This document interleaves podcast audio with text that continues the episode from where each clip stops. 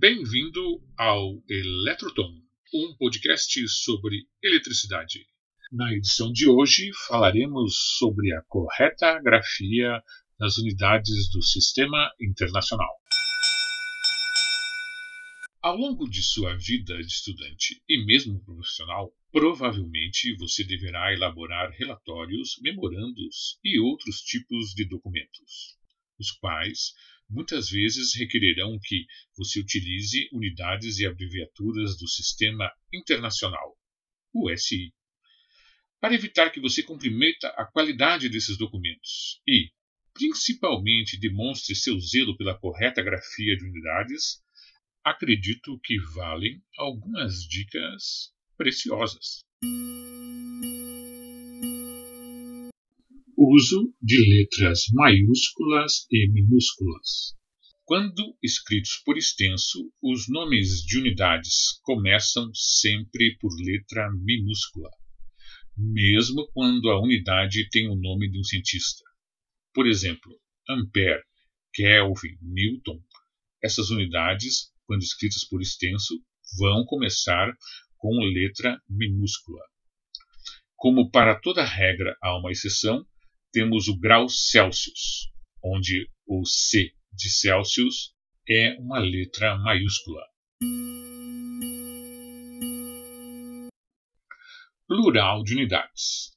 Quando pronunciado e escrito por extenso, o nome da unidade vai para o plural temos 5 newtons, 150 metros, 10 segundos. Já os símbolos das unidades nunca vão para o plural.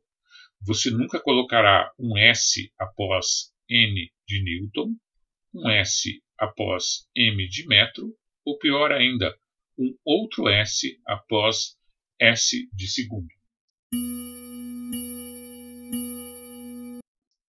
uso correto de prefixos. Muitas vezes, a magnitude da unidade não é adequada à grandeza que estamos analisando. Nesse caso, qualquer unidade pode ser adequada mediante a utilização de um prefixo apropriado. Esses prefixos nada mais são do que multiplicadores. Assim, nós temos o quilo representado pela letra minúscula K, que equivale mil. O mega, representado pela letra maiúscula M, que equivale ao milhão. E o giga, representado pela letra maiúscula G, que equivale ao bilhão. No outro sentido, temos o M minúsculo, que representa o milésimo e a letra grega micro, que representa o milionésimo. Esses prefixos fazem a adequação necessária das unidades.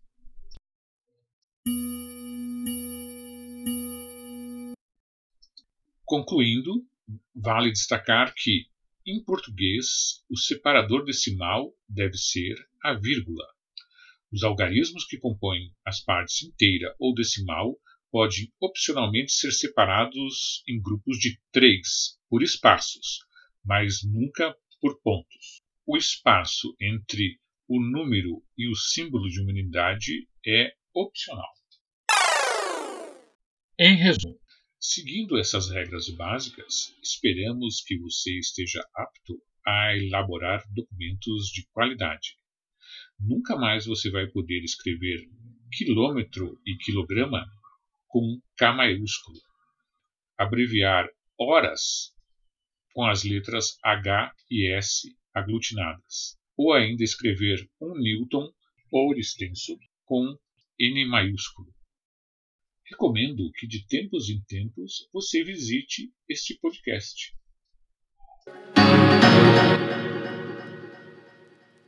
E até uma próxima edição.